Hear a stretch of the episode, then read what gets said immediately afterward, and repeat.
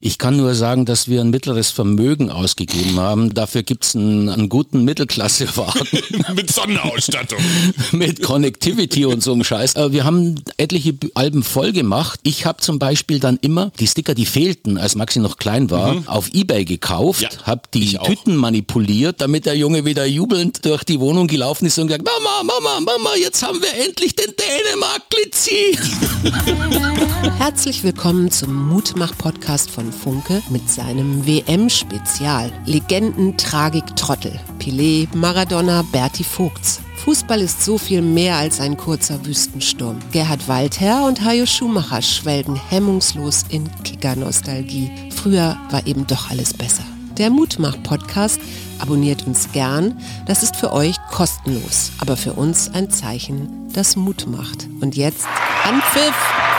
Herzlich willkommen zu unserem Mutmach-Podcast WM-Spezial, wobei WM nicht für Weltmeisterschaft steht, sondern für Waldos Mythen. Wer ist Waldo? Der sitzt mir gegenüber. Ein ganz alter Freund, ein ganz lieber Kollege. Gerhard Waldherr, jemand, der den Sport so intensiv und leidenschaftlich beschrieben hat wie kaum ein anderer. Lieber Waldo, schön, dass du da bist. Hallo Hajo. Weißt du noch, wie wir uns kennengelernt haben? 1986, als ich zur Süddeutschen Zeitung kam und mir ein junger, großer, forscher, blonder Kollege, der Praktikant war, Ich übrigens. begegnete und fragte, und, wann ziehst du um? Mhm. Und ich sagte, Samstag. Und er sagte, hast du schon jemanden, der dir hilft?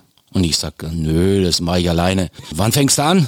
Ich sagte 9 Uhr. Dann sagt er, Adresse Müllerstraße 45. Punkt 9 Uhr war er da, zwei Becher Kaffee und zwei Croissants in der Hand. Und dann hat er den Bauernschrank eigenhändig in den und alleine in den fünften Stock getragen. Man merkt, du bist ein Meister der Mythenbildung. Deswegen heißt dieses Spezial auch Waldos Mythen.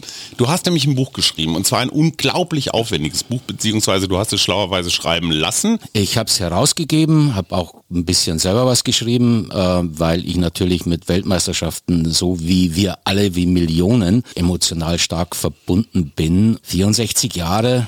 38 Autoren, 70 Texte, 320 Seiten. Und von dem Buch verlosen wir ein Exemplar an denjenigen oder diejenige, die uns verraten kann, was damals der Spitzname des jungen Fußballers Gerhard Waldherr war. Das Buch versammelt genau unser erstes Thema, WM-Fieber. Ich erinnere mich an Panini-Bildchen, an diese Aufgeregtheit, damals in der Hör zu, das muss in den 70er Jahren gewesen sein, da war die Weltmeistermannschaft von Helmut Schön mit so ganz seitigen Karikaturen abgebildet, also der Overath und Sepp Meier und so habe ich gesammelt, auf Pappe aufgeklebt. Was war dein WM-Fieber als Kind, als Junge? Ich hatte einen Bravo-Starschnitt von Pelé.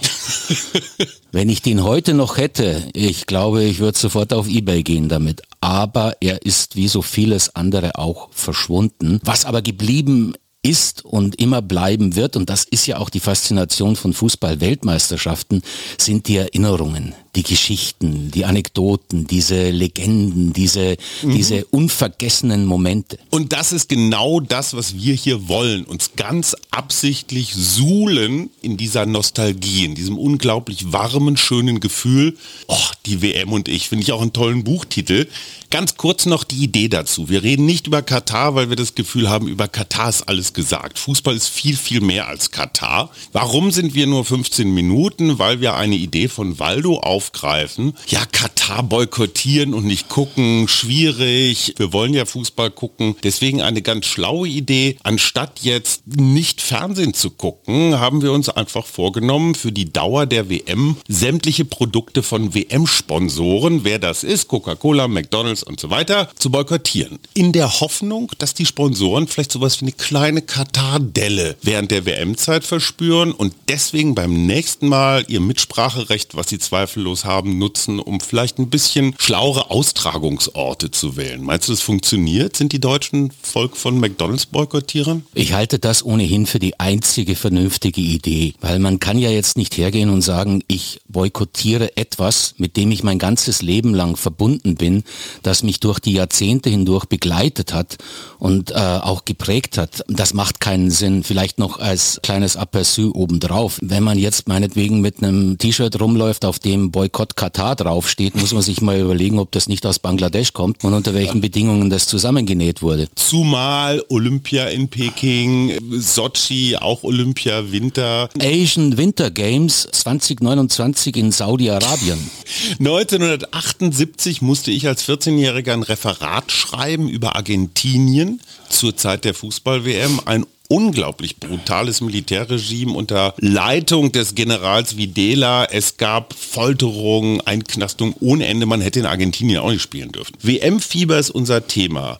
Woran merkst du oder hast früher gemerkt, dass WM-Fieber steigt? Es ist ja ganz einfach. Ne? Man schaut in den Kalender und äh, es ist ein Vierjahresrhythmus und dieser Vierjahresrhythmus, der begleitet dich ja. Das ist so ein Aufwachsen und Älterwerden im Vierjahresrhythmus, mhm. bei dem die Weltmeisterschaften immer diese Meilensteine sind und mhm. auch immer waren. Wer sich für Fußball interessiert, kommt zwangsläufig nicht daran vorbei, weil es natürlich auch immer ein großes mediales Thema ist. Wann fängt dieses Fieber an? Kann ich nicht so genau sagen. Es ich kann es dir sagen. Ich kann es dir ja, sagen. Sag's mir. 86 1980 saßen wir beide als kleine Fürze in der Sportredaktion der Süddeutschen Zeitung. Und ich kann mich noch daran erinnern, wie der große Ludger Schulze und der fast so große Hans Eiberle schon Tage, wenn nicht Wochen vorher ihre Abfahrt zelebrierten.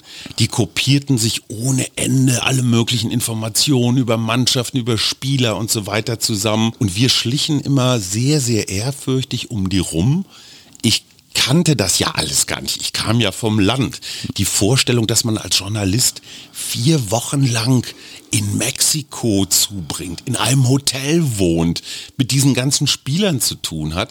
Und da merkte ich in der Redaktion, da passierte was. Und wir verehrten ja diese Schreiber. Äh, Kurt Röttgen vom Spiegel, Jürgen Leinemann, später mein Ressortleiter beim Spiegel. Daran merkte ich so als junger Journalist, huh, das ist was anderes als eine Leichtathletik-WM. Ja klar, also jetzt aus der Perspektive des Journalisten betrachtet, äh, das ist der wahre Olympen. Mhm. Das ist der Event, bei dem du dabei sein musst. Der macht dich als Name in diesem Geschäft, äh, der gibt dir die Plattform, um aus einem großen Namen, einen sehr großen Namen zu machen. Ich kann mich zum Beispiel erinnern, 1986, das war für mich noch ähnlich wie du. Ich habe das auch mit großer Ehrfurcht beobachtet. Ich war mir nicht ganz sicher, gehöre ich da eigentlich mhm, hin? Genau, das will ich da, ja. will ich da überhaupt bleiben? Ist kann das das? Ich das überhaupt? Kann ich das? Die haben uns natürlich einen Satz heiße Ohren verpasst mit ihren Texten. Kommt jetzt zum Beispiel eine ganz, ganz interessante Geschichte. Während dieses Turniers schrieb Hans Eiberle einen Text, der heißt Die Samba stirbt eines grausamen Todes. Spielbericht aktuell geschrieben auf einer mhm. mechanischen Schreibmaschine mhm. zwischen Bus, Taxi, Flughafen, Hotel, wo auch immer. Und dieser Text hat mich so fasziniert, den hat mich so begeistert, das ist fortan für mich die Benchmark geworden. So wollte ich schreiben können. Sowas wollte ich auch machen. Und das hat ein Feuer ausgelöst mhm. und eine, eine Motivation und eine Energie freigesetzt, die mich dann äh, durch meine ganze Sportjournalistenzeit eigentlich getragen hat. Die Tatsache, dass du dich 36 Jahre später immer noch an den Titel erinnern kannst, ist schon ganz schön gut. Bist du mehr so ein Schaltyp, Trikottyp, Autofahrentyp, Panini-Sammeltyp? Na, ich bin zunächst mal ein Fernsehtyp. Ja, ich ja. habe äh, ein einziges WM-Spiel gesehen, das war Deutschland-Ecuador 2006, weil mir jemand eine Karte geschenkt hat.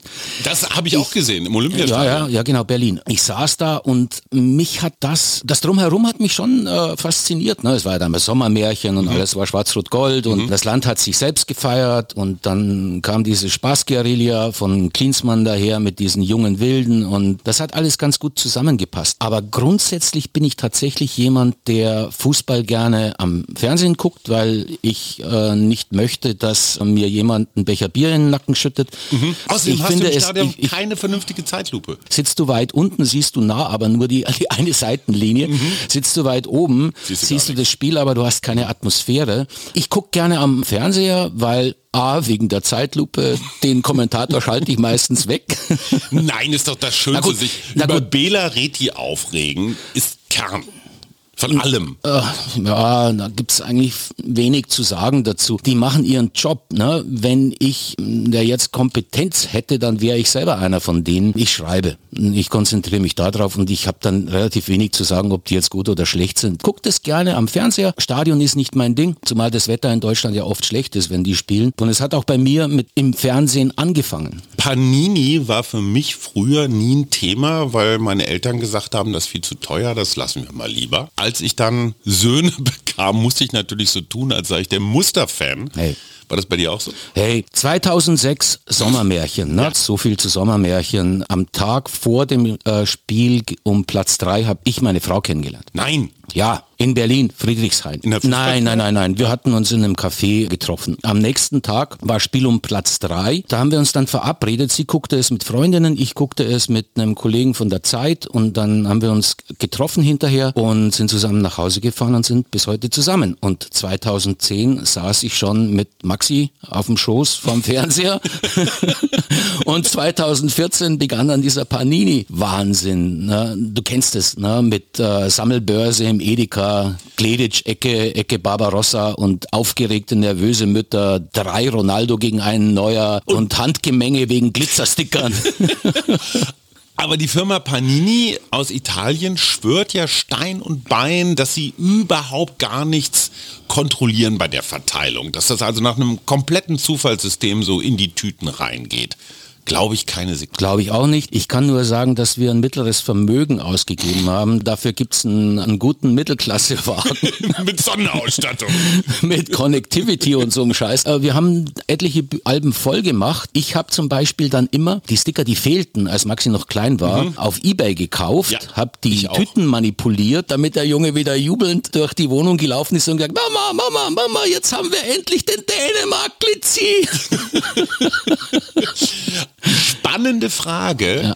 Glaubst du, dass dein Sohn diese Fußballleidenschaft tatsächlich so im Blut hat wie du? Oder will, also ich habe bei meinen Söhnen das Gefühl, die wollen mir eher einen Gefallen tun und, und tun so begeistert. In Wirklichkeit sind sie keine Fußballfans? Definitiv nein. Also Maxi hat äh, mit Fußball nichts am Hut. Er kennt äh, FIFA als Videospiel. Ja. Da hat sich auch mal eine Legendenmannschaft äh, zusammengestellt mit Lev Yashin im Tor, mhm. was mich dann doch ein wenig überrascht hat. Das ist offensichtlich alles manipuliert von den, von den Engländern.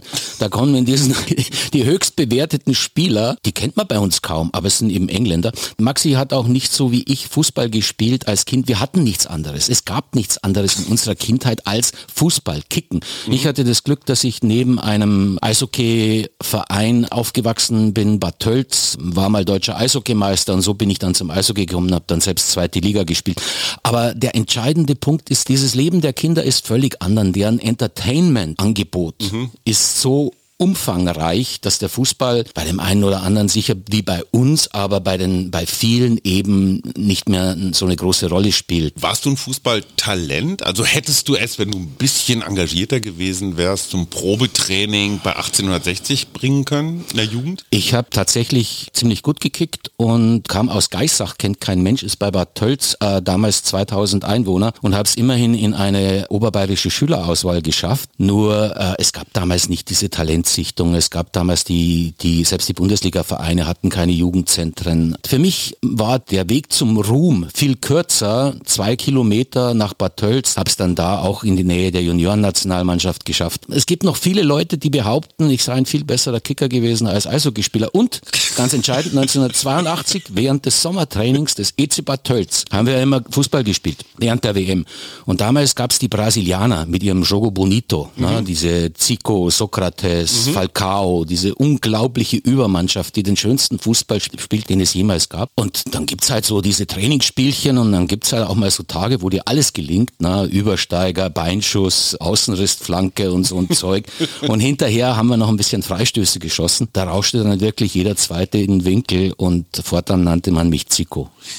Und jetzt wisst ihr genau, wie dieses Mutmacht-Podcast Spezial funktioniert. WM steht für Waldos Mythen und Gerhard Walter hat uns gerade gezeigt, wie man Nostalgie professionell betreibt. Es muss nur lange genug her sein und schon sitzt jeder zweite Schuss im Winkel. Lieber Waldo. Ein letzter Satz vielleicht noch. WM ist ja nicht nur Katar oder FIFA oder dieser ganze Megakommerz und dieser ganze Mist, der sich inzwischen aufgebaut hat.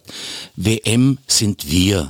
Jeder auf seine Weise und jeder anders. Und es kommt einfach darauf an, was wir, jeder Einzelne daraus macht. Abpfiff, das waren 15 Minuten genau für die Pause getimt. Jetzt geht's zur zweiten Halbzeit von was auch immer. Das war das Mutmach-Podcast Spezial, erste Folge. In der nächsten Folge reden wir über Trainer. Und da gibt's eine Menge spannender Sachen zu erzählen. Bis zum nächsten Mal. Tschüss. Du musst auch Tschüss sagen. Tschüss, bis zum nächsten Mal.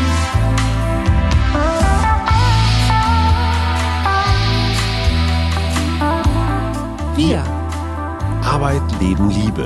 der Mutmach-Podcast der Berliner Morgenpost.